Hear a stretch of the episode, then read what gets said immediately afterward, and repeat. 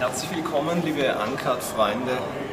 Nach meinem kurzen Ausflug nach Washington DC, wo ich The Chronicles of Narnia für euch angeschaut habe, sitze ich nun auf diesem Thron aus Karton in der Lugner City Kinowelt in Wien, wo ich mir gerade mit Harald Zettler gemeinsam die Österreich-Premiere, inoffizielle Österreich-Premiere, in Form einer Pressevorführung von Wall-E angesehen habe.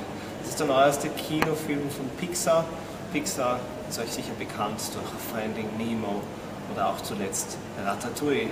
Wall-E ist die Geschichte eines kleinen Roboters, der alleine auf der Welt zurückgelassen wird, um den Müll wegzuräumen, den die Menschen hinterlassen haben, nachdem sie von der Erde geflüchtet sind.